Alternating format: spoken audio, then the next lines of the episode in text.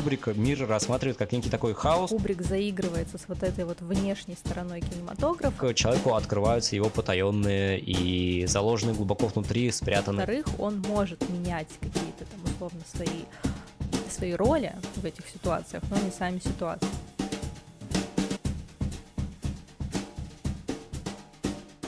Всем привет, это подкаст «Спорный момент. Как научиться разбираться в кино и не стать душнилой» и его ведущие Валера и Арина. Арина, привет. Привет. Мы обсуждаем и анализируем фильмы любых жанров, любых направлений, э, современные классические, плохие и хорошие, гениальные проходные, мейнстрим и артхаус. Самое главное – это показать все очаровательное сообразие киноязыка и те запрещенные приемы, которыми этот язык не брезгует воспользоваться. Но прежде чем мы начнем, э, важное предупреждение. Дальше будут спойлеры. Так что слушайте на свой страх и риск. А теперь поехали.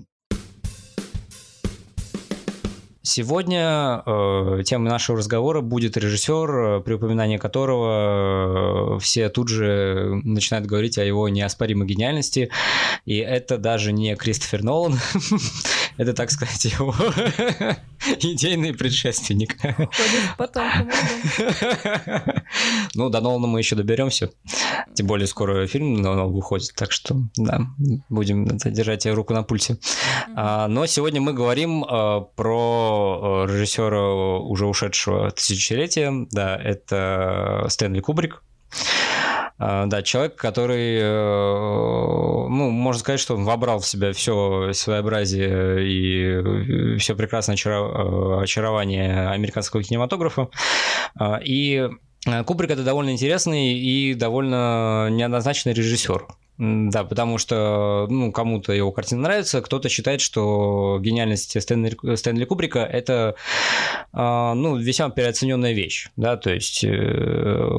считает, что это ну, такой немного тенденциозный, э, провокативный творец, э, вот, у которого, ну, содержательно его фильмы как бы ни о чем не говорят.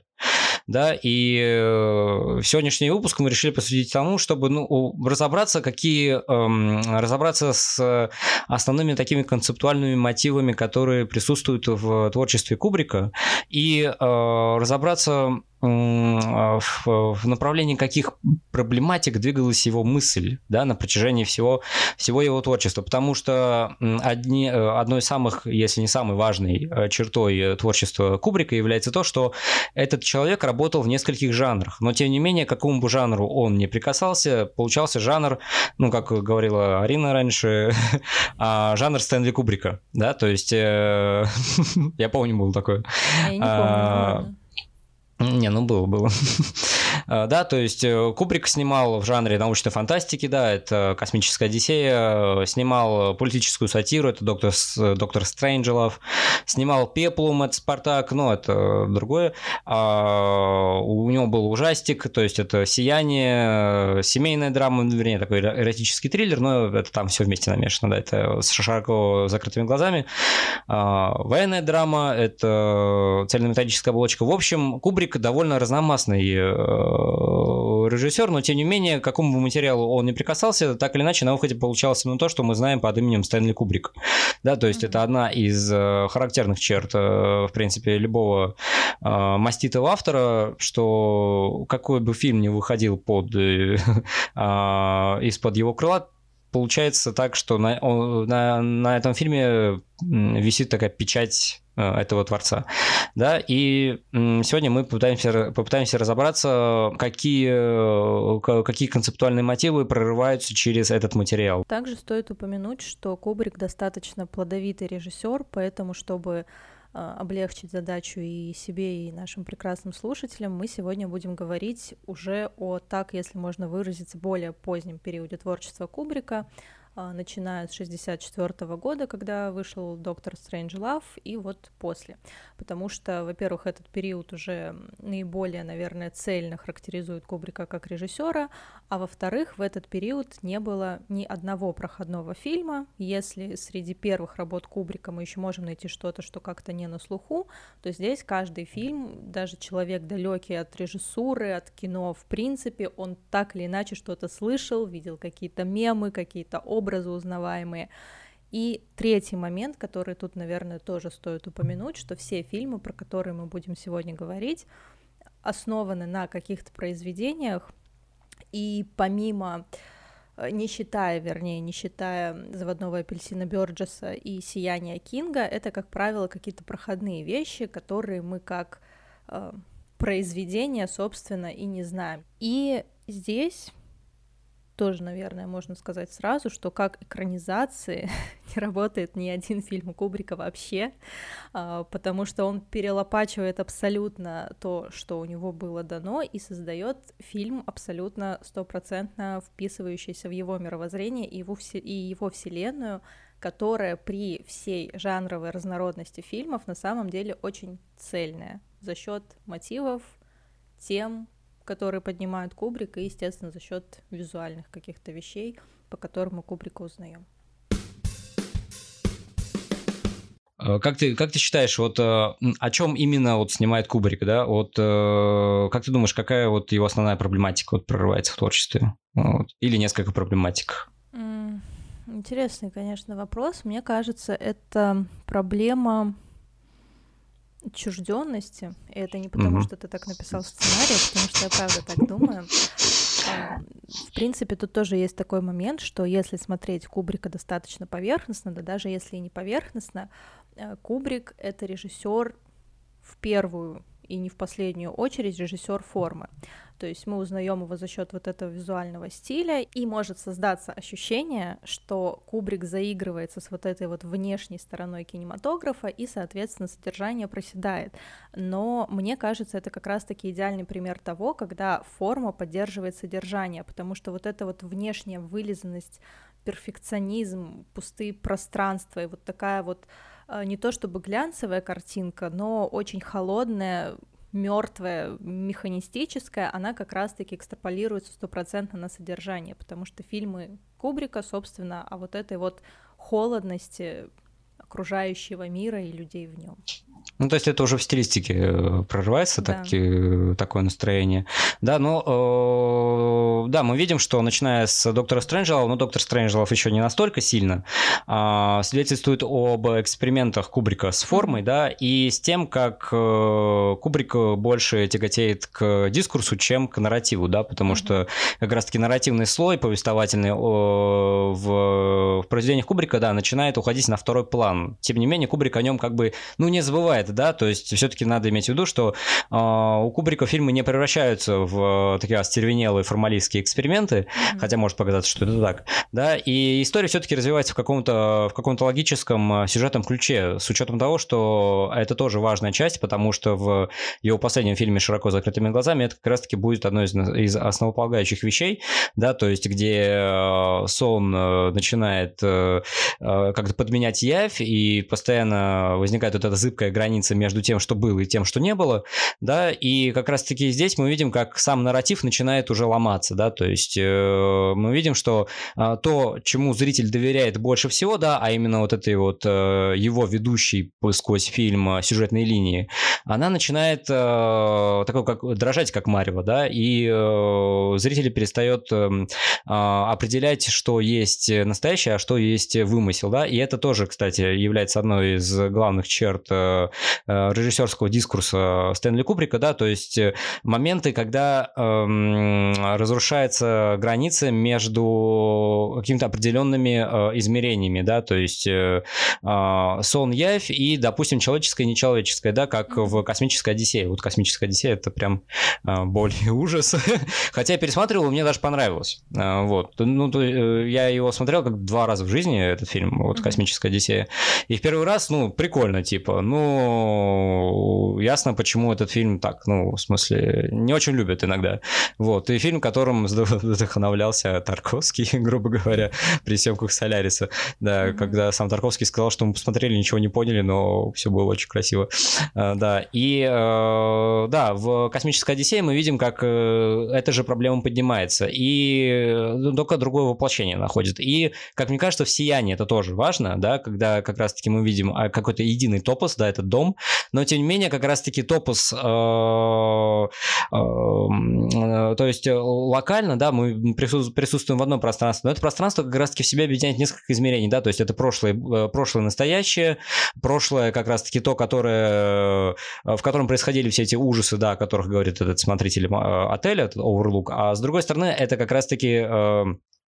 легенда о том, что этот э, отель был возведен на индейских кладбищах, да, то есть у нас как бы прошлое также развивается в, в сторону архаики и в сторону как бы ближайшего прошлого, э, ну, вернее, прошлого для фильма, то есть это 80-е годы, э, благо, благополучного американского прошлого, да, в котором как бы, ну, ничего такого плохого, не, ну, в смысле, э, э, картины которого как раз-таки нам показывают фильмы 50-х, 60-х годов, как раз-таки в, в те года, когда Кубрик тоже работал, и когда, он, э, когда у него тоже там выходили его фильмы, ну, там, а, класси, классического образца Голливуда. А, и э, да, вот я хотел бы продолжить э, линию с отчужденностью. У Кубрик кажется, что он настолько сильно работает с формой, что он забывает про какую-то вот эмоциональную психологическую составляющую в сценариях. Да? Кажется, что люди в его фильмах это такие механизмы, да, такие куклы, а, которые вот они а, задействованы в его мизансценах, и а, они двигаются как, э, ну, по какой-то определенной заданной программе, по, по, по определенной заданной программе, да, как, например, в Барри Линдоне. Барри Линдон очень такой э, самозамкнутый, э, изобразительно фильм, такой очень закрытый, да, для зрителя, и я сейчас объясню побольше почему, да, и Э, в чем, в чем проявляется отчужденность Кубрика? Ну, э, я бы не сказал, что э, это отчужденность, которая постулируется как такой неотъемлемый, неотъемлемый атрибут человеческих отношений, да, то есть то, о чем говорит современное кино и кино прошлых лет, да, о том, что вот связи между людьми разрушаются, происходит кризис коммуникации, это все у Кубрика есть, но у Кубрика это все выходит не в план сценарный, да, а в план как раз-таки именно формальный, в план дискурса, да, то есть э, то, как, то, как Кубрик смотрит на мир, да, и он видит как раз-таки то, что это отчуждение принимает как раз-таки не психологический, а такой всемировой, да, можно сказать так, философский, онтологический характер, да, и это проявляется как раз-таки в режиссерском стиле Кубрика, да, то есть все эти вот центрированные кадры, это прямая перспектива, это а, очень, а, очень такой сухой, э, выдержанный кадр, да, то есть э, кадры, в которых э, как раз-таки человеческие тела, ну, если мы говорим об актерах именно, да, как, как о телах, да, которые э, выражают собой некую пластическую, пластическую экспрессию, э, то в, них, то в кадрах Кубрика как раз-таки в тех, в, том изображении, которое он строит, мы видим, что человеческое тело, оно начинает как бы, ну, не отличаться от предметного слоя вечной среды, да, это э, внутрикадрового пространства, да, что э, возникает ощущение, что люди как раз-таки, они не выбиваются экспрессивно из этого слоя, да, то есть мы видим, что Кубрик, во-первых, он, Кубрик любитель однокадровости, да, ну, вернее, длинных кадров, и при этом и длинных планов тоже, да, то есть Кубрик, как и Тарковский, не очень любит крупные планы, но, вернее, он не любит крупные планы лиц, да, он, он как mm-hmm. раз-таки, если так ну, э, конечно, если так пересматривать фильмы очень дотошно, то можно сказать, ага, тут крупный план есть, вы нас обманываете. Да, но все-таки э, анализ, э, да, да, да, ну, ну да, потому что это как бы необходимо по раскадровке. Да, но... Ну да, ну да. А, или ситком российский. Вот. Хотя сейчас они получше снимаются. Да любой а, ситком, они все, в принципе, так Ну, да, да. А, да, но анализ кино предполагает э, еще и работу ну, памяти, да, то есть э, а запоминается именно то, что, ну, вот какие-то более, более или менее выделяющиеся черты, да, и как раз-таки одной из черт, которая выделяется в, в, в, в, в стиле Кубрика, это как раз-таки превалирование общих и средних планов над крупными, да, то есть э, люди в фильмах Кубрика каким-то образом обезличиваются, да, то есть э, э, зрителю начинает казаться, что не в этом суть как раз-таки, не суть в том, что в, в, в взаимодействии между людьми, хотя э, в «Докторе Стрэнджелаве» ну, такого не, такого не то чтобы совсем ощущается, да, но все равно уже присутствует некая отчужденность в плане постановки пространства, да, то есть если мы вспомним там эту сцену, где э, происходит этот переговорный пункт э, в комнате, э, вот это, где президенты и генералы все эти сидят, да, вот, э, возникает диспропорция между людьми и пространством, да, то есть гигантские карты, гигантские, да, мы не видим потолка, да, но все равно когда чувствуется какое-то натяжение, да, то есть возникает дисгармония в соответствии между телом и пространством, да, то есть то, то это тоже как бы подчеркивается, подчеркивается некое такое фундаментальное отчуждение, в принципе, уже в самом мире, да, то есть Кубрик мир рассматривает как некий такой хаос, который как-то, э, который, ну, нельзя упорядочить, да, то есть э, э, абсурдны сами попытки э, этот хаос упорядочить, да, и в Докторе Стрэнджелаве мы это видим как раз-таки как, э, как то, что э, катастрофа возникает из ниоткуда, да, и это, кстати, тоже одна из ну, довольно интересных вещей как раз-таки э, с точки зрения Кубрика как э, режиссера-сатирика, вот, что, что политические катастрофы возникают не, не из-за каких-то исторических надмировых сил, да, не из-за, ну, то, что, то, что нам пытаются сказать, да, то, что нам пытаются сказать СМИ, да, политики и так далее, да, что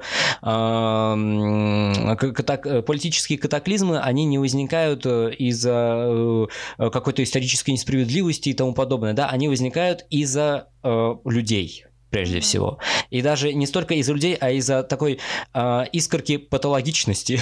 в человеческом бытии, о котором тоже говорит Кубрик. Э, и это тоже как бы относится к теме отчуждения, да, что а, человек сам в себе, он патологичен, потому что в нем самом присутствуют те, а, а, те вещи, над которыми о, у него контроля нет, но над которыми, как ему кажется, а, он этот контроль держит, да, потому что разум нас обманывает. А, и прежде всего он, он нас обманывает как раз-таки с той точки зрения, что мы придумываем такие конструкции, которые, как нам кажется, должны помочь нам управлять тем, что, чем мы обладаем, но оказывается, что мы не обладаем даже са, самими собой, да, и как ни странно, странно, здесь мы видим, как э, тематика, которая поднимается в Докторе Стрэнджелаве, перекликается с тем, что мы видим в следующем фильме, это «Космическая Одиссея», да, что э, все эти политические конструкты, да, социальные, военные, да, те, которые призваны нам помочь э, предотвратить то, что мы хотим, хотели бы предотвратить, то на самом деле мы полномерно движемся как раз-таки к уничтожению. И, как мне кажется, здесь э, довольно интересно просыпая, ну, такая параллель, параллелью возникает фигура Хайл 9000, да, то есть это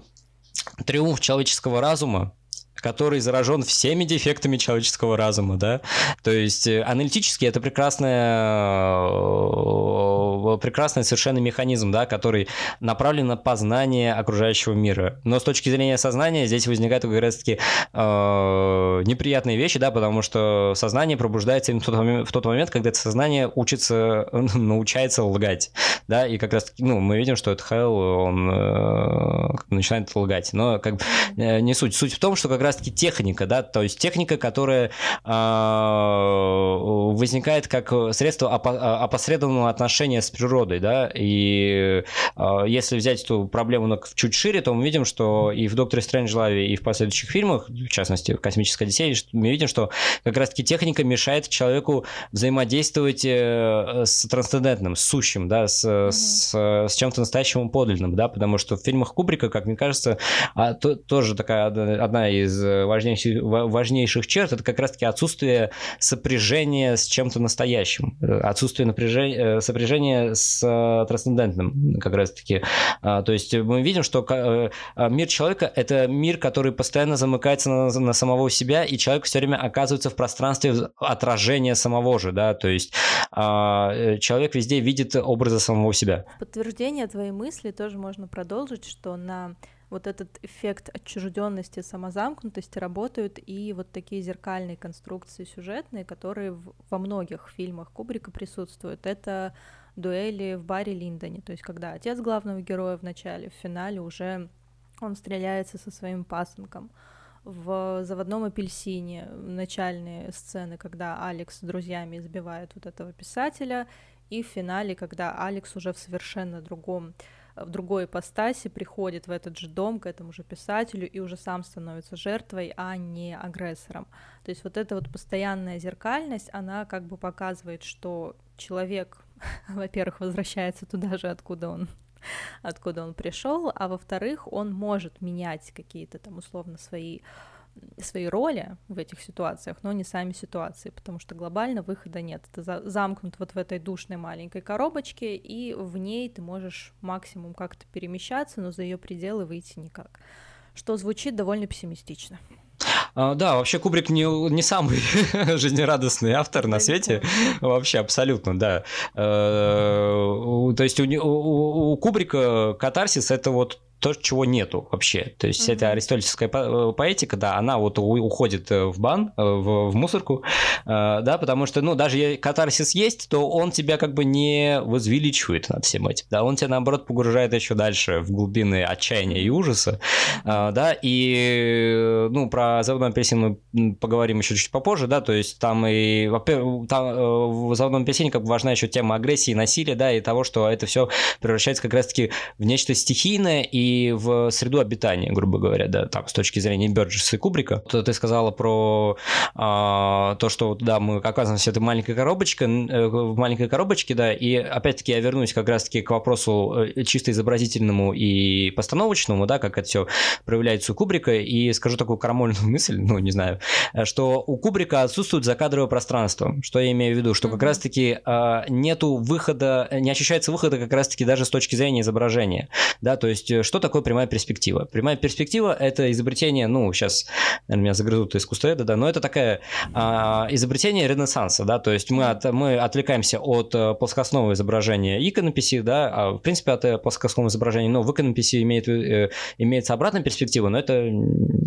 не суть важно сейчас. Да, прямая перспектива создает иллюзию объема, да, и, э, в принципе, э, то, то есть то, что преодолевает э, плоскостное измерение полотна, да, то есть э, возникает ощущение, что мы погружаемся в картину, да, и у предметов появляется дополнительное измерение, которое нам позволяет как раз-таки ощущать этот эффект присутствия внутри картины да, то есть а, авангард уже пытается как-то это все нам сказать, что это все не так, что восприятие нас обманывает, и Кубрик как раз-таки тоже на этом работает. Он берет классические механики, да, то есть Кубрик, по сути дела, такой художник Ренессанса, который использует этот Ренессанс для того, чтобы нам указать на то, что мы просто пленники своих иллюзий, да, а, и э, это тоже довольно интересно, что э, таким образом Кубрик как раз-таки разоблачает кино как механику по созданию иллюзий, mm-hmm. э, как, э, да, как э, механику по созданию, по созданию тех фантомов, которые мы от реальности не отличаем. Но при этом Кубрик говорит, что реальности так в принципе и нет, что мы как бы окружены этими иллюзиями, и в принципе единственное, что нам остается, это как раз-таки эта плоскость экрана, да, такой mm-hmm. э, некий фундамент, который, да, тоже, тоже начинает рассыпаться, как только мы начинаем в него вглядываться, да, то есть эта прямая перспектива, она в принципе возникает как как некий эффект э, по, по созданию того пространства, в котором мы хотим, э, мы хотим существовать. Э, и почему у Кубрика, как мне кажется, отсутствует закадровое пространство, закадровое пространство, потому что а, а, отсутствует как раз-таки а, ощущение того, что за пределами того кадра, который пытается выстроить Кубрик, нету другого пространства. Да? То есть нету, нет такого притока воздуха со стороны какой-то другой смысловой нагрузки. Да? То есть закадровое пространство в кино – это всегда пространство, с, доп- с дополнительным э, э, семантическим смыслом, да, то есть э, то, что мы пока еще не, не, не видим, но предполагаем его существование, и таким образом как бы само пространство внутри, внутри кадра, да, оно расширяется, расширяется в сторону виртуального, mm-hmm. да, ну и виртуально я имею в виду не, не виртуальной реальности, да, а, а того, что на, находится в преднаходимом состоянии, пока мы смотрим кино, mm-hmm. да, то есть это мы, если мы вспомним, например, там, не знаю, какого-нибудь там Бердмана, Бердмана, грубо говоря, там, ну, э, Э, где ну, как, э, как бы камера перемещается по уже предзаданному пространству, да, то есть это может э, решено и дискретным монтажом, да, то есть склейками, и монтажом однокадровым, да, внутрикадровым, прошу прощения, да, когда камера просто передвигается по, а, по пространству, по пространству кадра, да, и в этом плане мы, в этом плане, как мне кажется, Кубрика это такая антитеза план-эпизод эпизоду 60-х. Mm-hmm. Это такая концепция, да, в котором режиссеры отказываются от клипового, ну, условно говоря, клипового такого дискретного монтажа 30-х, 40-х, да, в сторону как раз-таки однокадрового действия, в сторону внутрикадрового монтажа, когда а, мизансцена развивается как раз-таки в, в постоянном потоке времени, да, то есть в, в однородности э, того представления, которое зритель наблюдает, да, такая а, ровная темпоральность, э, э, в, в, в которой зрительское внимание и работа камеры, они уравниваются, да, и у Кубрика как раз-таки время, э, оно сгущается и застывает внутри кадра и э, не выходит за пределы как раз-таки тех рамок, которые, э, которые Кубрик обозначает, да, и, тем, и таким образом Кубрик нам показывает, что кино это тоже как, э, то, ну, как я сказал до этого, да, это э, э, кино продуцирует то, что мы хотим видеть, да, оно продуцирует некую, некую иллюзию, и в ней мы заперты, как как раз-таки вот этой марионетки э, в, в шкатулке, да, и мы, э, да, и что самое интересное, Э, это уже касаемо актерских работ у Кубрика, да, Давай то есть... Вот, да, э, актерских работ. А, я, конечно, могу да, заниматься да, да, притягиванием фактов за уши, но мне кажется, здесь есть некая связь с тем, что до кино и, вероятно, после кино Кубрик занимался фотографией. И, по сути, его фильмы, они очень фотографичны, потому что это искусственное пространство, которое застывает вот конкретной своей форме, и если мы будем разбирать отдельно по кадрово любой фильм Кубрика, мы там не увидим ничего случайного, стихийного, живого, это вот готовые фотографии, которые там с таким же успехом могли быть отдельными фотографиями, а не Ну, касательно Барри Линдона, там даже не фотографии, там э, живопись английская, вот эта да, вся да, 17-18 века, да, да, да, да, да, да, да, очень-очень, особенно небо, это прям моя любовь отдельная просто mm-hmm. в Барри Линдоне, да. Фильм дико скучный, но при этом он не скучный даже. Ну, то есть, вот это интересная штука, да. А, ну, вот по поводу актерских работ, да, то есть то, что а, мы говорили до этого, да, что актеры это прежде всего некое пластически заряженное тело, да, на экспрессию да, то есть, когда мы видим актера, мы не, мы, да, мы ассоциируем его с персонажем, да, и видим, что э, актер, играющий персонажа, это именно персонаж, mm-hmm. да, но как раз-таки э, у режиссеров, э, подобных Кубрику, возникает как раз-таки вот это вот недоверие уже даже к самому представлению персонажа, да, то есть мы видим, что, а, ну, вернее, это уже как на, на уровне анализа, что когда возникает вот этот микроразрыв между телом и актером, и вот как ты сказала, что у Кубрика нету ничего случайного, и, а, как мне кажется, у Кубрика, ну, Кубрик, да, может позволить актеру, например, импровизировать, да, потому что, ну, Джек Николсон это актер, которому ну, нельзя позволять не импровизировать, да, вот, э, или Мальком Макдауэлл, да, вот этот просто э, актер, и как раз-таки из английских фильмов о подростковых бунтах, да, таких о подростковых протестах. Mm-hmm. Вот, и да, то есть мы видим, что Кубрик берет Э, в, актерский, в актерский состав заведомо пластически очень а, а, активных актеров, но таким образом он а, ставит кадр и вообще проводит постановку, что в его фильмах вообще само понятие как произвольный жест становится нонсенсом, да, оно становится не удел как раз-таки в, в, это, в, в, в этой очень схематичной развертке движения, да, и как бы сильно актер не старался как раз-таки телесно вырваться из этого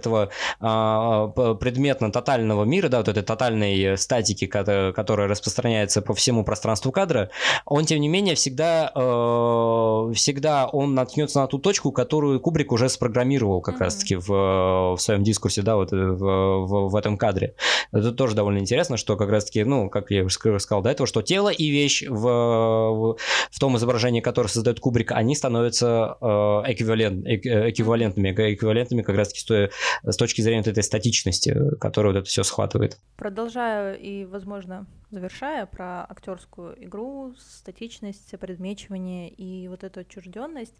э, здесь тоже получается такой интересный эффект, что за счет того, что, во-первых, да, мы видим актеров, которые играют персонажей, между которыми абсолютно все семейные, вообще любые человеческие связи уже давным-давно распались. Э, за счет этого фильмы Кубрика слабо воздействует на нас эмоционально в том плане, как мы, не знаю, там смотрим какую-нибудь драму, мелодраму и сопереживаем героям. И мне кажется, вот как раз-таки этот эпитет интеллектуального кино применительно к Кубрику, он возник не потому, что Кубрик для каких-то шибко умных зрителей снимал, а как раз-таки потому, что он обращается к интеллекту, а не к эмоциям зрителя. Mm, Это тоже да, абсолютно да. нормальная история, как бы есть э, режиссеры, да, которые воздействуют на чувственную часть восприятия, есть те, которые на интеллектуальную. И Кубрик, он стопроцентно туда, потому что, ну, кому мы сопереживаем в «Сиянии»? Ну, немножечко матери, немножечко мальчика, но не раздражающие Мы там никому весьма. не сопереживаем, как вообще везде, никому не да. Собственно, как и везде у Кубрика, то есть мы Не, ну как... и цельнометаллическая оболочка, в принципе, там может да. быть э, эмоциональный отклик, но просто потому, что тематика такая, угу. да, но, да, я, в принципе, это так, да, то есть Кубрик, э, да, воздействует прежде всего на как раз-таки такое а, созерцание, ну, то есть такое э, теоретическое, да, то угу. есть э, э, сугубо интеллектуальное и рациональное, что иронично, потому что как раз-таки именно интеллект и, ра- и рациональность это первое, что Кубрику, что Кубрика ставит под сомнение в фильмах, mm-hmm. да, потому что это, э, в принципе, разум э, это то, что человека прежде всего обманывает, то, что его ведет не туда, куда нужно привести. Об этом мы как раз-таки поговорим э, в русле другого произведения Кубрика. Э, это как раз это косми- космическая Одиссея, да, mm-hmm. то есть такое типа э, фильм э, создан созданный в, ну, в коллаборации, грубо говоря, с Артуром Кларком, это э, отец-основатель американской фантастики, да, то есть он, Хайнлайн и Айзек Азимов, да, такой а, золотой век а, научной фантастики. И что там придумывал Кубрика, это а, очень, все очень занятно, да, но в «Космической Одиссее» мы видим как раз-таки уже другой дополнительный, ну, вернее, не дополнительный, а другой основополагающий концептуальный мотив режиссерского дискурса Стэнли Кубрика – это агностицизм. Агностицизм – это такое философское течение, в, которых, э, в котором постулируется а, то, что а, для человека непостижим мир как таковой, да, то есть все, что мы, ну, а, говоря словами Артура Шопенгауэра, мир – это мое представление, да, то есть а, ничего в мире, что э, не было бы уже обработано моим восприятием, я познать другого ничего не могу, да, но агностицизм, прежде всего, это еще и религиозное течение, которое э, утверждает, что Бог непостижим для человека, человека, да, то есть э, э, любое, любое взаимодействие с Богом так или иначе оборачивается взаимодействием с его образом, да, то есть это, ну, который представляется в различных ипостасях, но тем не менее а, а, постижение того, что есть э, в, в, за пределами нашего понимания для человека ну, невероятно и невозможно, да, и в, в космической Одиссее э, эта тема, ну, во-первых, она и сюжетно тоже пробивается, да, и э, мы видим, что Э, для Кубрика это тоже довольно важно, потому что, а, ну, как мы сказали до этого, вот с этим эффектом отчуждения и замыкания человека в, в иллюзии, да, мы видим, что э, э, из этой иллюзии как раз-таки никакого выхода нет, потому что для, для человека просто непостижимо то, что может находиться за пределами этой иллюзии. И в «Космической Одиссее» мы видим как раз-таки то, как человек набрасывает на окружающий мир вот эту вот сетку технологического прогресса, да, вот этого всего своего мыслительного мыслительного потенциала как раз-таки, а, но при этом а, разрешение, подобной, э, разрешение подобного вот этого представления, оно оборачивается как раз-таки только тем, что человек создает то, что его же убивает. Да, как раз-таки этот самый э, Hell 9000, да, это тоже предтеча Скайнета, грубо говоря, да, вот этого всего искусственного интеллекта, да, как иной формы жизни, которая э, э, воспринимается как такой аспект отрицательного отрицательного другого, да, так с точки зрения такого психоанализа, да, что э, зеркально этот интеллект, который, ну, превосходит аналитически все возможности человеческого мозга, но тем не менее, э, как, который эмоционально обладает как раз-таки всеми недостатками, ну, так, грубо говоря, не то чтобы недостатками, это наша реальность, да, то есть э, а, сознание, социальная жизнь, вот это поведение, э, социальные коммуникации, э, все, все они держатся на лжи, да, то есть э, любой психолог вам скажет, что человек не становится человеком, пока не научится лгать. А ложь, э, что такое ложь? Ложь это прежде всего умение подразделять настоящее и вымышленное, да, то есть и, под, и, и в, в определенный момент подменять настоящее вымышленным, да, это как раз-таки к вопросу о виртуальном пространстве, да, о пространстве дополнительных смыслов, в котором мы э, домысливаем то, что мы видим, да, то есть э, пространство, в, которых, в котором мы достраиваем то, что нам не позволяет достроить эмпирический опыт. А, и э, применительно к космической Одиссее мы видим, что то, что человеку помогает мыслительно достраивать окружающий мир, это черный монолит. Да? Это такая очень, очень э, стрёмная штука а, и да, довольно интересная. Да? То есть, э, с одной стороны, мы видим такой чистый, абсолютно такой гармоничный, идеальный параллелепипед, да, то, что не может сотворить природа. Хотя природа может, ну, снежинки это пример такой симметрии в природе, да, но это тоже довольно интересная штука, что когда мы видим в природе э, э, предметы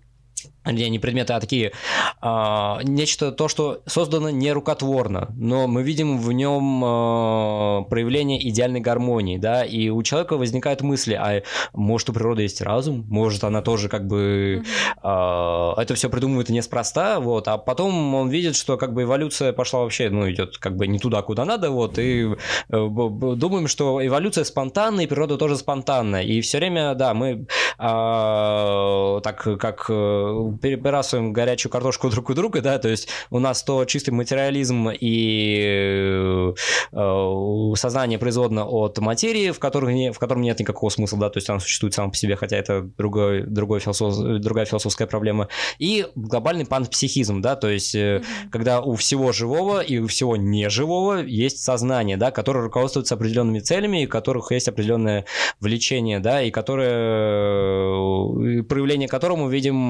в в любом, э, в любом э, событии природы, и живой, и неживой. Да? Но возвращаясь как раз-таки к этому монолиту, Фильм начинается с того, что у нас вот есть такое племя обезьян, да, то есть там они взаимодействуют друг с другом, да, но живот, а, от, от животного мира они ничем не отличаются, да, то есть животное это, это существо, которое, это, а, а, которое контролирует исключительно инстинктами, да, никаких, никаких сознательных проблесков там не наблюдается. Но вот появляется черный монолит, этот, этот параллелепипед, и обезьяны понимают, что э, с помощью вот этих костей э, можно драться, да, что можно, ну, создавать орудия. Ну, привет, э, учебник э, биологии за пятый класс, вот этот, вернее, истории э, мировой, да, то как, как начинается человеческое общество, да, человеческое общество, общество начинается как раз-таки с того, что, да, первобытные люди овладевают продукты, а, орудиями производства, да, орудиями труда. А, они перестают быть кочевниками, они, кочевниками, они а, становятся оседлыми, и возникает культура, вот это все, ну, ну, это такой краткий ликбез. А, и эм, да, э, в фильме мы видим, что вся эта цивилизация возникает как раз-таки благодаря этому монолиту. Да, то есть э, такая а, немножко, э, немножко такого щепотка панспермии, да, о том, что жизнь была занесена извне. Но в данном случае жизнь не то, чтобы жизнь была занесена извне, а цивилизованная жизнь была занесена mm-hmm. извне. И, под, и в дальнейшем а, главная сюжетная составляющая этого фильма, хотя в нем сюжет как бы размазан таким очень тонким слоем по очень жирному слою дискурса, да, что э, люди обращаются к истокам и пытаются найти Э, ну, то есть там монолит они находят еще на Луне, он издает какой-то сигнал, который отправляет, э, который обращен там в сторону Юпитера, да, и в сторону Юпитера отправляется как раз-таки экспедиция в, в режиме строжайшей секретности от самих участников экспедиции, что нужно найти снова этот монолит и тому подобное, да. Ну, такой э, сюжет, который немножко подворовал Кристофер Нолан в Интерстелларе, да, но Нолан понял, почему космическая Одиссея мало кому нравится, да, и попытался там туда дать еще психологическую драму, но это уже другой вопрос, что насколько сильно у него это получилось. Да, да, да, да, да, да, да. Вот. И э, возвращаясь к этому черному монолиту, да, то есть это довольно тоже интересная штука, что с одной стороны, мы видим эту абсолютную гармонию форм и пропорций, да, это такая образ вещи в себе. Из кантовской философии, да, то есть э, э,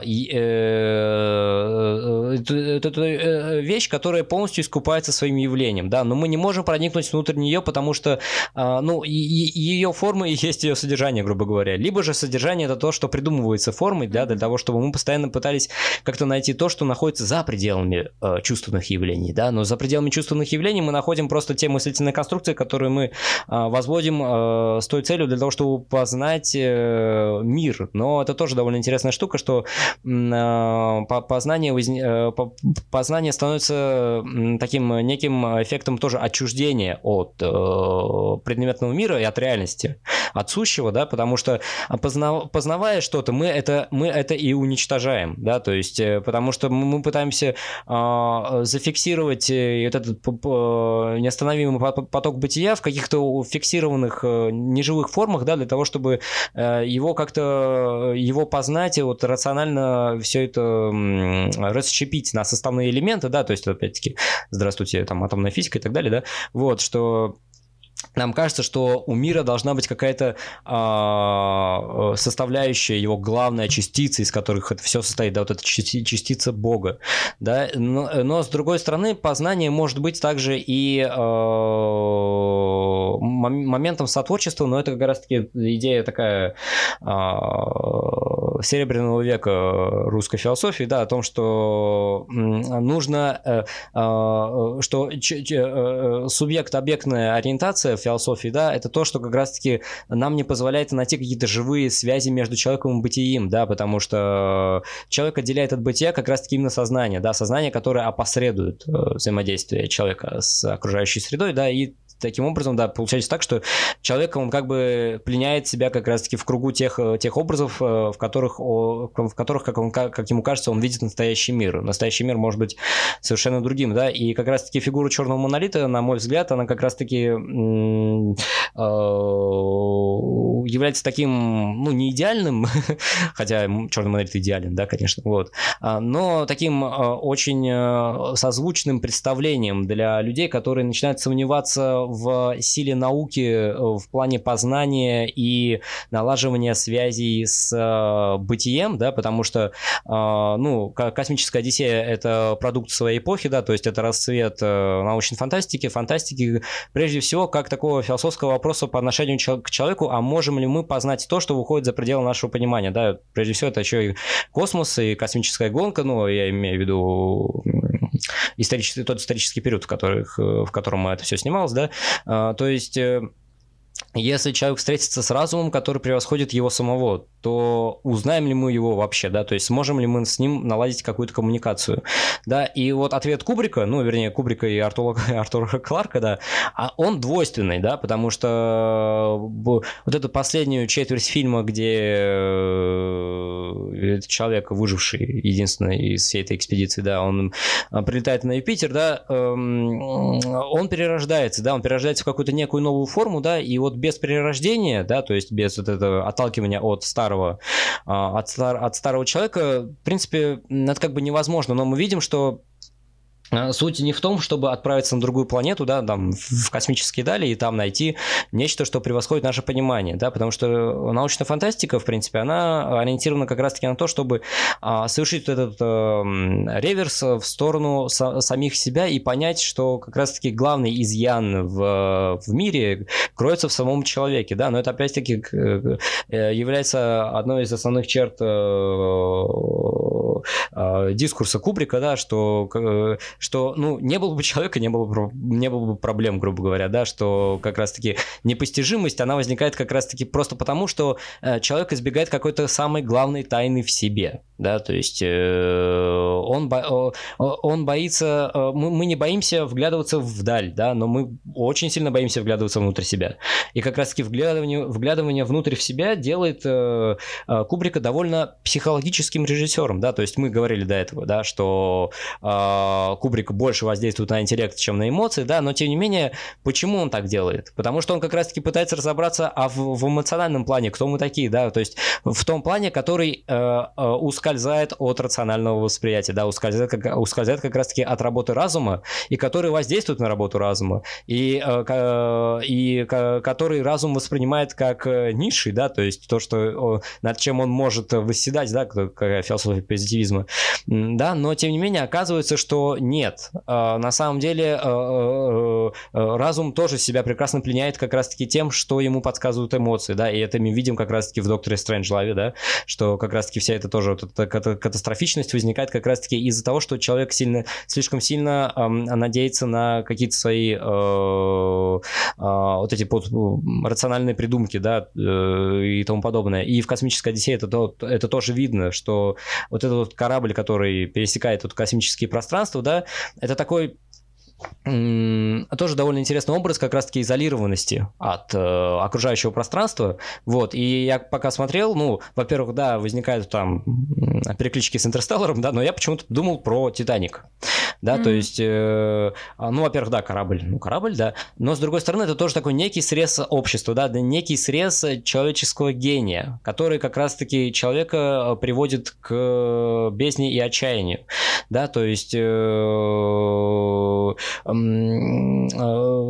это, это довольно э, тоже закрытый топос, да, в котором, э, в котором человек сталкивается с тем, что он очень, очень долго от себя скрывал, да, то есть этот Hell 9000, он становится не то чтобы а, а, агрессивный по отношению к человеку форму жизни, а но то, что человек от себя долго, очень долго скрывал, да, то есть как раз-таки это тягу к, ди- к деструктивности, тягу к ничто, это, это, это стремление к смерти по Фрейду, да, то есть э, это именно то ядро, которое, ну, как грубо говоря, такое, знаешь, ядро, то есть, с одной стороны, это ядро процессора, да, то есть, ну, потому что HAL 9000 это компьютер, да, вот, а с другой стороны, как раз-таки это то, то смысловое ядро, то та глубинная правда о человеке, которую человек от себя очень долго скрывал, да, то есть то, что, э, то, что он попытался скрыть как раз-таки за, за ширмами вот этого разумного познания, да, вот этого рационального.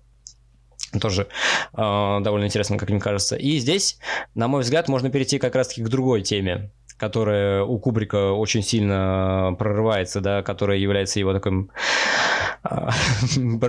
бренд трейдмарка, да, режиссерского стиля Кубрика, это как раз-таки э, стремление к деструктивности. А, то есть то, что мы говорили, мы уже успели сказать про «Завной апельсин», но мне кажется, что тут э, можно объединить в одной кокорде «Заводной апельсин», «Доктор Стрэнджлов», э, «Цельнометаллическую оболочку», «Сияние», что если там вспомнить там мною уже упомянутого Фрейда, да, то есть человек а, руководствуется двумя желаниями, да, то есть это двумя, двумя, двумя влечениями. Это влечение к любви, к, к сексу, да, то есть это то, что ориентировано на создание а, агломерации живого, да, то есть то, что руководствуется, э, то, что руководит тем, чтобы живые организмы объединялись в большую, э, в большую агломерацию живых организмов. И влечение к смерти, как раз-таки то, что... А, э, причем влечение к смерти, смерть не возникает как нечто, ну, то, что закономерно выходит из жизни, а то, что к чему человек стремится как живой организм, да, именно то, это именно цель. А, вот. Э, цель к уничтожению, к смерти, вернее, Фрейд это описывал как именно стремление к тому, чтобы достигнуть э, состояния максимального покоя и обездвиженности. А, вот. И Э, ну, про Фрейда я вспомнил, потому что, в принципе, мне кажется, Кубрик это человек, который, ну, даже если не читал, но очень много слышал о Фрейде, да. Ну, я вот, думаю, что... читал там однозначно. Да, мне кажется. Не, ну да, ну потому что, да, потому что мне кажется, что это был его таким очень любимым автором, потому что, ну, как бы, да, там, что не, что не фильм, то как раз-таки э, обращение к, к, к сексуальности, к деструктивности, к э, иррациональности, к бессознательному и тому подобное. Да, и э, э, если говорить о, о деструктивности, то да, Человек это такое существо, которое, ну, э, при всем своем, при всех своих речах о прогрессе, да, и цивилизованности, мы сталкиваемся с тем, что мы имеем сейчас, да, то есть и имели всегда, что тяга, э, тяга к разрушению, ну, э, у, у, у нее есть, ну, в смысле, ее пытаются оправдать, да, то есть э, различными превходящими причинами, но мы, ну, как, на, на мой взгляд и на взгляд Кубрика, ну, вернее, как, как мне кажется, у Кубрика это все поставлено, что а, агрессия и насилие – это тоже неотъемлемые части человеческого бытия, что как бы по-другому мы пока не можем себя вести. И при этом как бы тяга к насилию и злу возникает не потому, что там как бы из зависти или из, э, э, из ревности, да, то есть из каких-то внешних причин, да, они возникают именно потому, что они возникают. Это, э, это некие, это, это, это такое же неотъемлемая часть нас как живых существ, как и добро, грубо говоря, да, то есть легко себе представить, почему человек что-то делает во благо чего-то, да, вот, но с другой стороны, сложно себе представить, почему человек совершает зло, да, и для зла пытаются найти некие причины, да, потому что это как кажется, что э, зло это просто проявление некого изъяна, да. Но Кубрик э, к этой, к этой проблеме относится довольно э, оригинально, да, то есть если мы вспомним того же Доктора Стрэнджелава, и тут вот финальную сцену, да, где, ну, близко к финальной сцене, да, то есть это и атомные взрывы на фоне э, этой классической музыки, да, и то, как выседая на атомной боеголовке летит вниз этот тех, техасец, да, этот майор Кинг, да, то есть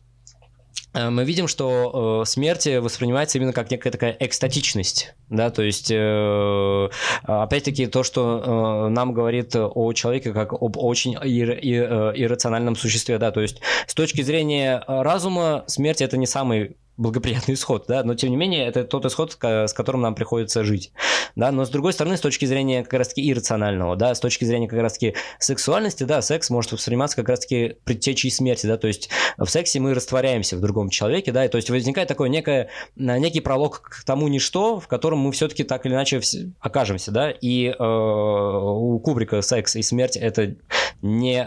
неразделяемые константы, да, э, особенно в широко закрытыми глазами да, но это не суть, да. А, то есть мы видим, что как бы э, в сексуальности и смерти эта агрессия проявляется как раз-таки одинаково, да, и смерть тоже может возникать, э, тоже может рассматриваться как такое аргиастическое состояние всего живого, да, то есть то, к чему все живое стремится, как к такому моменту с э, максимального совершенства, да, и свершения такого триумфа живого, да, как раз-таки в, в этом в моменте переходе от, от живого к мертвому. И Э, если вспомните как раз-таки уже заводной апельсин, э, что вот эти вот ребятки, да, то есть вот эти вот а, забавные игры, только на несколько лет, на несколько лет, раньше, да, э, что, да, во-первых, по заводному апельсину мы можем видеть, как Кубрик хорошо работает с повесткой дня, да, то есть заводной апельсин это такая картина, которая созвучна как раз-таки с английскими картинами вот этих рассерженных, ну и чуть попозже, где как, где как раз-таки возникает бунт молодежи против закостенелого э, общества родителей, да, то есть да, конфликт отцов-детей. Э, но Кубрик идет еще дальше, на мой взгляд, что вот если открыть Википедию, да, и почитать информацию о заводном апельсине, то мы можем видеть, что да, там поднимаются темы а, разрыва поколений, что поднимаются темы агрессии в обществе, да, что и тому подобное и так далее, да, вот. Но мне кажется, Кубрик тут задается вопросами более общефилософского плана, да, то есть, э, как я и сказал, что присутствует в человеке как раз-таки влечение к этой агрессии, к, к стремлению к смерти. И э, агрессия тут становится таким тоже э, неким маркером человеческого общества как такового, да, то есть, э, как ты сказала до этого, что э, роли меняются, да, то есть зеркально отражаются, что сначала у нас Алекс был э, триггером зла, да, и с другой стороны он становится как раз-таки жертвой зла. Но и но как раз-таки в, в, этой, в этой зеркальности мы видим, как Кубрик ловко работает с диалектикой палача и жертвы, которую обрамляет как раз-таки это, это, это константа агрессии как составляющего человеческого общества. Да? То есть то, что, э, то, что общество, как цивилизованное да, общество, э, общество, которое ориентировано на то, чтобы подавлять эти инстинкты, да, опять-таки мы возвращаемся к Фрейду, отодвигает на задний план. Но как раз-таки в «Возовном апельсине» этот задний план Кубрик настойчиво выдвигает как раз-таки на, на э, как сказать, к, к, к рампе, грубо говоря, да, как к, э, в, в авангард нашего, нашего восприятия, да, потому что э, для Кубрика как раз-таки это важно, подчеркнуть, что э, это зло, которое олицетворяет как раз-таки этот Алекс и его дружки, да, оно не локализировано, оно не, а, оно имперсонально, а не персонально, да, то есть э, кажется, что они злые, да, и Алекса потом как бы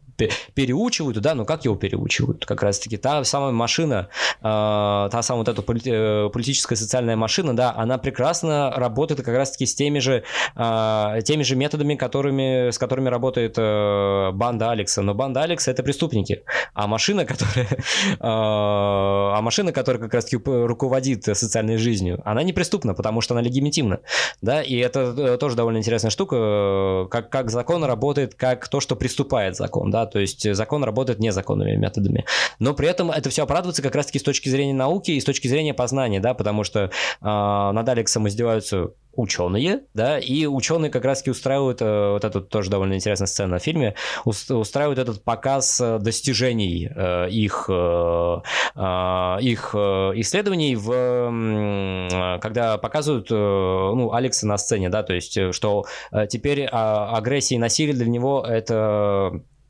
табуированная тема, которая, возник, которая ну, э, вызывает в нем определенные физиологические реакции. То есть, что мы видим, что человека дрессируют, да? То есть, э, человек дрессирует как животное, да, и ему говорят, что это плохо, и, ну, и ему от этого становится как бы не очень хорошо, да, то есть, то, то от чего он получал удовлетворение, да, именно от зла и насилия,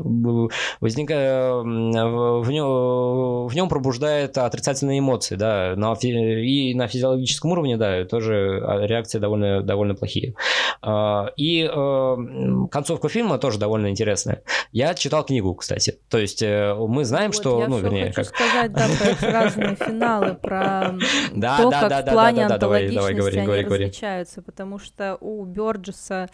э, вся вот эта вот система ультранасилия показана как раз-таки как бунт подростков против взрослых. Алекс излечивается условно не столько и не только из-за вот этих вот чудовищных методов к нему применяемых, а просто потому, что он перерастает этот возраст. И в конце мы видим человека, который, да, творил какие-то жуткие вещи, но в принципе он вот этот вот э, период подростковой агрессии перерос, раскаялся, ну, как бы понял, что это уже какая-то ерунда, которая его не интересует. А, как ты уже сказал, Кубрик это выводит, да, в онтологический план, и, соответственно, зло нельзя там не излечить никакими-то вот насильственными методами, не перерасти, а, просто потому, что оно в природе, в человеческой глобально присутствует. Это не столько там про Алекса, про его друзей, про кого бы то ни было, сколько про а, вообще вот злую вот эту вот темную сторону человеческого существования, которая будет всегда. Да, да. Э, но э, просто, ну, это такая легенда, я не знаю, насколько она правдивая, что у Бёрджеса э, книга в первой редакции была без mm-hmm. хорошей концовки, mm-hmm. и Кубрик ее прочел, и да. по ней начал писать сценарий. А потом оказалось, что Кубрик не прочел вторую редакцию книги, mm-hmm. где как бы все хорошо. Да, но я вот читал Бёрджеса, не знаю, зачем я это делал, но тем не менее это факт, да. Вот, ну, эм, э, ну во-первых, там более, более детальный нормальный психологический портрет этого Алекса, да, то есть ему можно уже как-то сопереживать, да, то есть там как-то уже вот,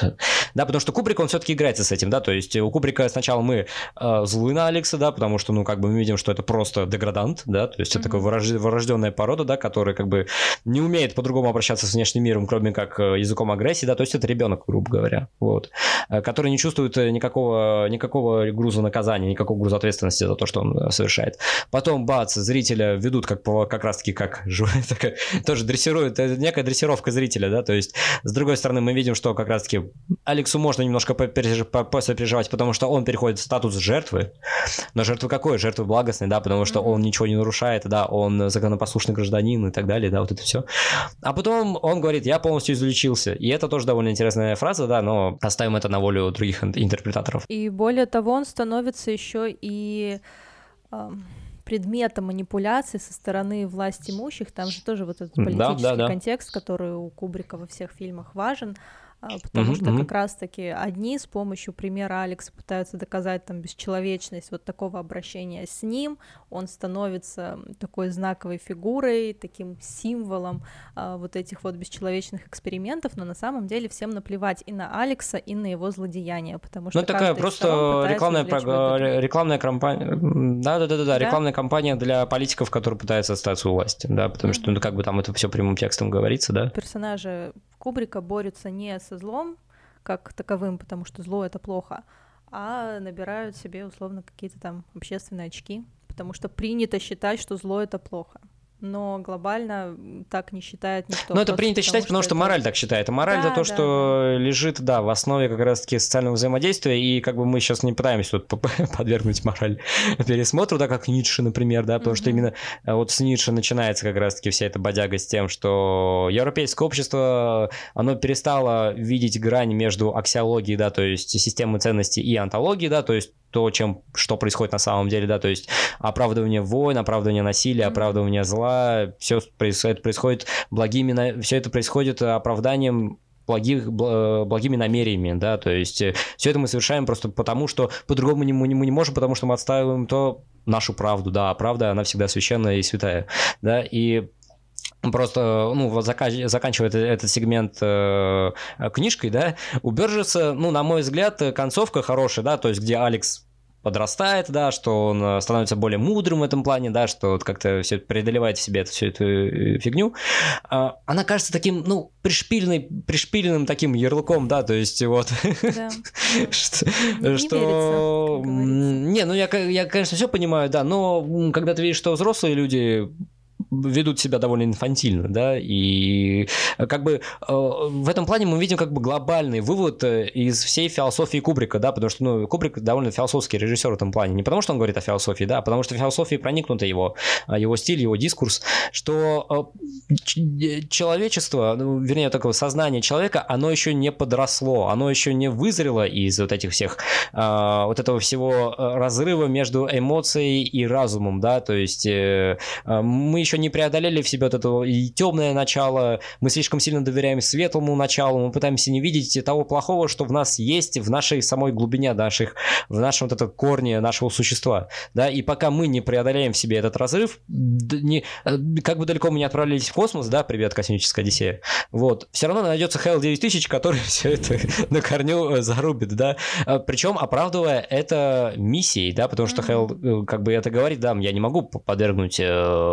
риску нашу миссию, да, что как бы у нас есть великая цель. Вот, но пока мы не разберемся с той почвой, на которой мы стоим, мы дальше не двинемся, да, это у Гегеля довольно была интересная фраза в феноменологии духа, что как бы можно очень долго вглядываться в небо, да, но я сейчас очень сильно огрублю эту фразу, да, но надо понять, что мы как бы стоим ногами на земле, и вот мы должны как раз-таки э, очень твердо и четко ощущать почву под ногами, да, и с точки зрения Кубрика, да, вот пока сознание не переродится, ну, в космической Одиссея, оно как бы перерождается, но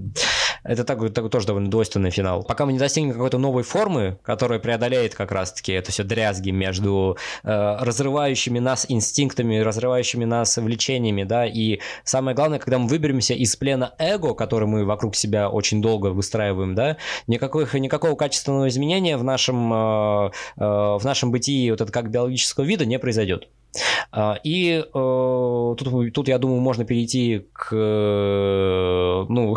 к последней, э, на мой взгляд, ну, вернее, как, не на мой взгляд, а, ну да, на мой взгляд, а, к последней, э, к последнему такому концептуальному мотиву творчества Кубрика, это взаимодействие, ну, вернее, как не взаимодействие, а такая отсутствие четких подразделений между а, вымышленным и невымышленным, да, между сном и явью. И да-да-да, я, я тебя перебил, наверное. думаю, что угу. про эту оппозицию мы сейчас поговорим кратко, потому что мы отсылаем наших слушателей а, к подкасту про 99 год, где мы фильм с широко закрытыми глазами, о котором сейчас в большей степени пойдет речь, обсуждали очень достаточно подробно со всех сторон, поэтому возвращайтесь туда, слушайте там. А «Сияние» отдельно тоже разбирали мы по косточкам, также в подкасте про экранизации Стивена Кинга. Поэтому, если хотите послушать про вот эти два фильма более подробно, обращайтесь к подкастам, ссылки на которые мы, наверное, оставим. А, знаю, да, я думаю, мы оставим, потому что, ну, как бы не очень... Э, а, да, потому что я монтирую, я это все выкладываю. Не, ну, я, я приветствую, да. Я, я просто, ну, не то чтобы у меня слабая память, но я просто не помню, чтобы мы прям очень сильно разбирали как раз-таки тему сна и яви с широко закрытыми глазами в 99-м. Ну, а, то есть, э, да, но Э, и, э, не, ну, в принципе, да, как бы в основном речь будет именно об этом идти, да, но все-таки мне кажется, что как бы для Кубрика это тоже все, э, в его фильмах это так или иначе все прошли, прослеживается. И про «Сияние», ну, мы много про него говорили, по-моему. Вот я совсем вот, если честно, забыл. по-моему, все даже А, да, мы именно про... Я просто вспомнил про пост-хорроры и про арт-хоррор, так называемый. Вот, ага. то есть, что вот то, что «Сияние» можно назвать арт-хоррором, да, то есть то, что ну, не только пугает, да. вообще только говорили в выпуске про Кинга. Короче, какие ссылки вставить, понял. Ну, про «Сияние», да, я согласен, да, потому что да, да, да. Вот. да, но э, тогда кратко по широко закрытыми глазами, да, потому что, в принципе, в этом сегменте мы в основном, да, собирались говорить именно об этом фильме. Э, ну, во-первых, это экранизация повести Артура Шницеля, Шницлера, прошу прощения, э, Траум-новелле, то есть это новелла о снах, человек не слишком сильно заморачивался с названием произведения, да, но в принципе ну, просто потому, что понятно. да, это да, да, зато сразу понятно. А, о том, что да, это о том, как человек погружается как раз-таки в то, что он себя очень долго скрывает, да, то есть сон – это сообщник между, вернее, это сообщение между сознанием и бессознательным, да, и во всех этих хитросплетениях образов мы можем видеть, а, как человеку открываются его потаенные и заложенные глубоко внутри спрятанные желания, да, и, ну, если честно, мне эта трактовка, ну, вернее, эта трактовка как бы экстраполируется на фильм Кубрика. И, если честно, как бы мне не очень нравится как раз-таки психоаналитичность этой трактовки, хотя я только что говорил там о Фредди и так далее, да, что обязательно нужно сказать, что да, это сексуальность подавленная, и герой Тома Круза, этот Билл, он совершает это странствие по вот этим закоулкам своего сознания бессознательного, mm-hmm. вот, потому что, во-первых, это еще и э, критика института семьи, да, потому что он воспринимает свою жену как объект, вот, что он как бы, э, да, и что это тоже тоже все идет э, опосредование э, взаимодействия внутри общества, да. Во-вторых, это у нас э, тайные культы, которые на самом деле просто не тайные, а просто это как бы богачи развлекаются, да. И это все как бы притворяется как раз-таки в... Ну да, да, да, да, да, да, да, вот что-то в этом духе. Вот. И, и вот и все, да. И вот мы такие умные разгадали главный смысл Стэнли Кубрика. Ну, как бы это тоже имеет, Конечно, имеет это, место. Это есть, действительно. Да, но эм, да, это есть, но это тоже довольно интересно, как Кубрик работает жанрами, да, то есть, с одной стороны, у нас как бы семейная драма про кризис э, семейных ценностей, да, то, ну, вернее, даже не про кризис семейных ценностей, скорее про кризис межличностных отношений, да, то есть, как бы а, люди настолько сильно заняты своей этой рутиной, да, что они как бы не замечают то, что происходит как бы рядом с ними, да, они все равно все самозамыкаются, и это тоже довольно интересно, я вспомнил Э, нет, ну такой очень короткий роман, даже скорее повесть, а, Харуки Мураками, э, потому что он как бы тоже как бы в той же стезе работает, грубо говоря, так концептуальный. А, это мой любимый спутник. Я не буду говорить про главных героинь этого романа, потому что, ну, как бы сейчас нельзя. Вот, но как раз-таки образ спутника, да, во-первых, э, у Харуки Мураками в заглавии этого романа спутник пишется не как не по-японски, да, а типа именно как спутник, потому что спутник это а, неологизм, возникший после запуска как раз-таки Советским Союзом первого спутника на искусственную, на земную орбиту. Да, потому что, ну, в английском языке спутник есть именно как, ну, типа, человек, который сопутствует тебе в путешествии, да, а с другой стороны, спутник именно как космический объект. Но не суть. Да, и э, там возникает такой образ как раз-таки спутника, да, то есть э, такой э, э, замкнутой системы, которая вот вращается в пустое пространстве, и никак, с, и никак с другими частями этого пространства не взаимодействует. Опять-таки отсылаясь, ну, так, такая очень хитрая отсылка, а взаимосвязь, ассоциация с э, космической Одиссеей, как раз вот э, космическим кораблем, который в одиночестве бороздит космическое пространство, да, вот этот э, такая суть одиночества, да, и у Харуки Мураками как раз таки возникает это вот в образном выражении как раз-таки мотив одиночества, да, потому что одиночество, в принципе, и для Кубрика, и для Мураками в этом плане они возникают, выступают такими тоже фундаментальными константами, да, то есть, ну, во-первых, да, любой из нас обречен на одиночество, да, то есть, вне зависимости от того, как, как, как сильно у нас развиты отношения или не развиты, я не знаю, отношения с другими людьми, тем не менее, человек всегда оказывается наедине с самим собой, да, то есть он всегда оказывается наедине с теми образами, которые он создает внутри себя и которые он проецирует на других, да, то есть э, э, так или иначе одиночество это наш удел как э, человеческих, человеческих существ, да, это максимально такая индивидуальная вещь, э, да, то есть одиночество это такой ров, такая межа, которая всегда пролегает между людьми, да, и, э, и у Кубри, ну, почему-то очень вспомнился Мураками, да, и мне кажется, что а, вот с точки зрения широко закрытыми глазами, в принципе, для всего и фильмографии Кубрика, да, а это авторы довольно, ну, смежные, как мне кажется, и Мураками, и Кубрик, да, потому что Мураками как бы а, тематика возникает, э, мотивы возникают смежные, да, то есть э, похожие, да, потому что у Мураками мы видим, э, ну, как Кубрик любит э, показывать как бы телесную близость, да, для него очень важна как раз-таки сексуальность, но сексуальность как раз-таки как э, мотив разобщения, да, то есть, с одной стороны, мы видим как бы с точки зрения телесности взаимодействие, да, близкое взаимодействие, да, и широко закрытыми глазами, ну, как бы мы видим, да, это взаимодействие, но как раз-таки с точки зрения эмоциональной и психологической мы видим максимальное отталкивание людей друг от друга, как раз-таки на более фундаментальном таком онтологическом уровне эффект отчуждения, тот, тот самый, с которым мы начали сегодняшний разговор. И у Мураками тоже. То есть э, любой роман, ну, да, любой роман, который можно а, откроешь, там, да, Кавка на пляже, убийство командо, э, командора, да, э, мы видим, что как бы э, в сексе проявляется как раз-таки эффект отчуждения и вот это возведение в пик чувства одиночества. Мне в этом плане очень нравится сцена как раз-таки постельная в, в норвежском лесу. Это такой роман, который был разработан из рассказа под названием «Светлячок» у Мураками. Как раз-таки там, где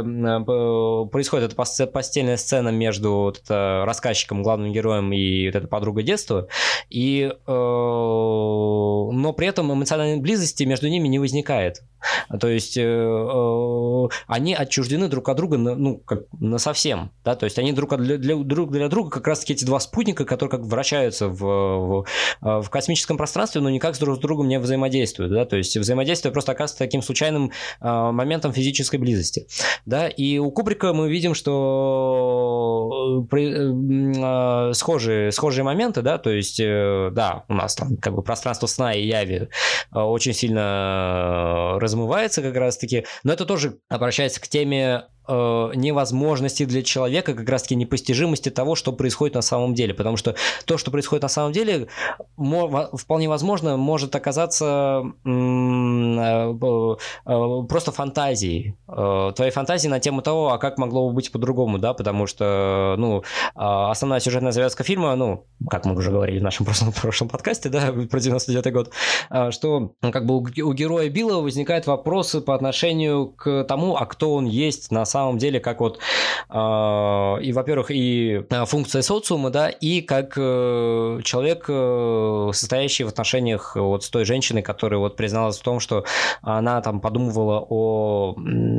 подумывала о, об измене, да, но это такой э, расхожий прием по тому, чтобы как бы возбудить ревность, да, ревность, которая mm-hmm. подогревает любовь. Но это не суть. Вот, да, то есть эффект одиночества, как бы он еще и проявляется в том, что э, э, для, как бы значение окружающего мира для него как бы одновременно и снижается, и повышается, да, то есть он все время как бы в, в, в, окружающем, в, окружающем, в окружающем пространстве всегда видит какие-то преднаходимые образы, да, все время когда человек сталкивается со своими собственными проекциями, да, это уже тоже как бы с точки зрения психоанализа, да, то есть э, Кубрик в широко закрытыми глазами, как мне кажется, довольно интересно работает как раз-таки с, с тем, чтобы вот показать, как, как существует, в принципе, художественное произведение как таковое, да, то есть э, а, образы, с которыми сталкивается персонаж, это, э, это всегда образы, которые продуцированы его воображением. Итак, дорогие э, Друзья, что мы,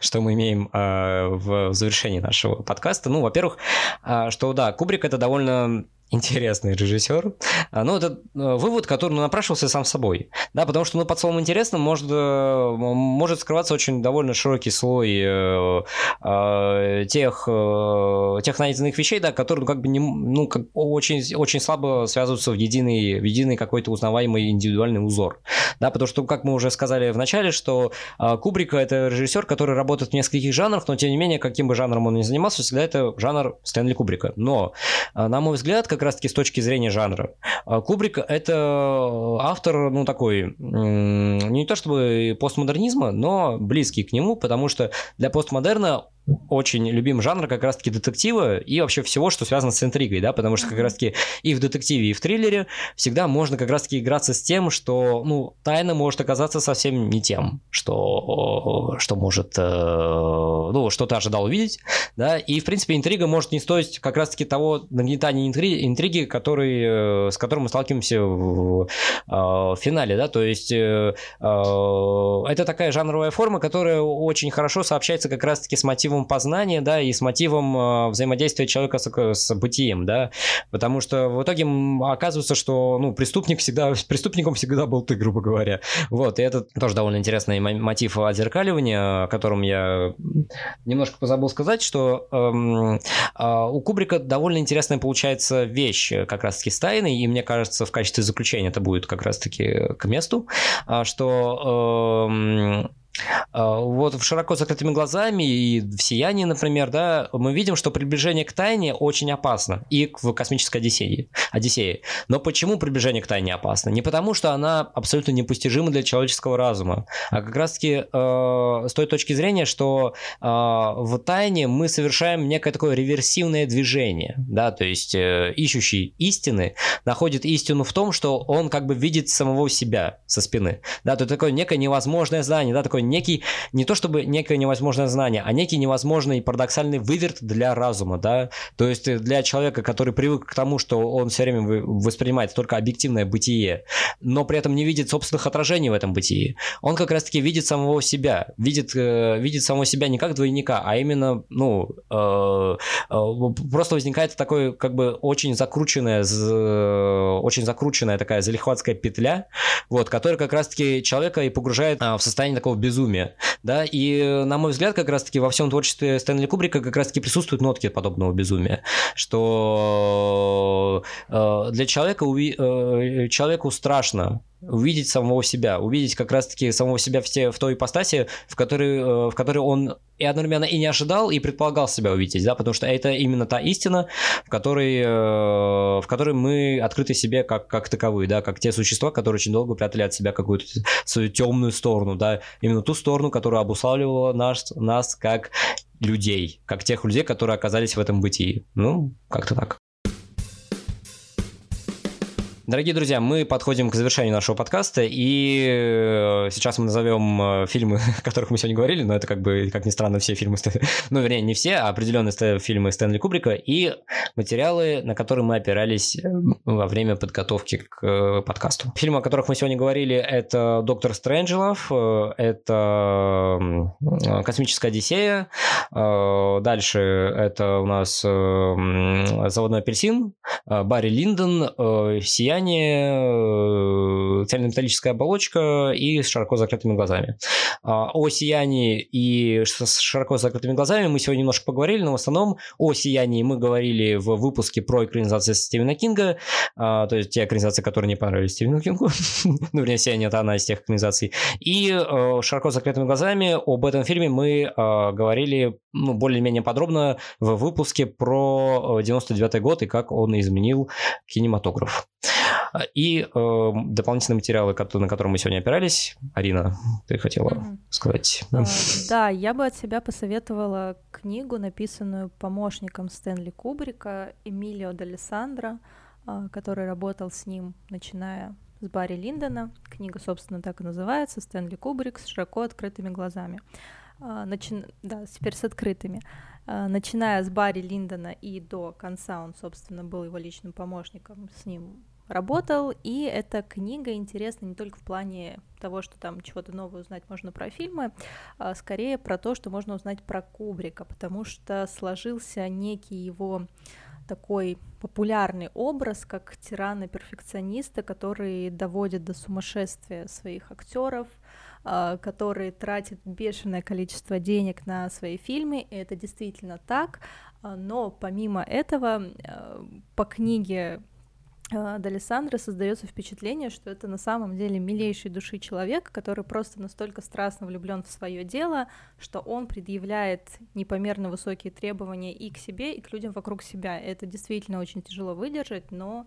а, как показывает практика, результат того стоит. Поэтому вот если хотите узнать больше про Кубрика как про человека и про его методы работы, методы вообще взаимодействия с миром, это вполне себе прекрасное, замечательное чтение.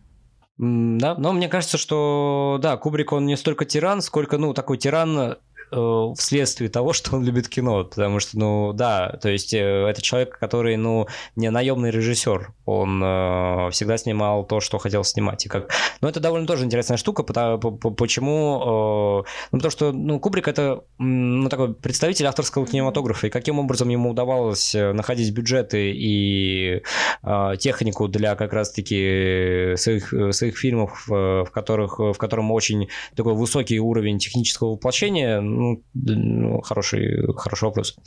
А, с, с, моей стороны, я не то чтобы очень много могу предложить э,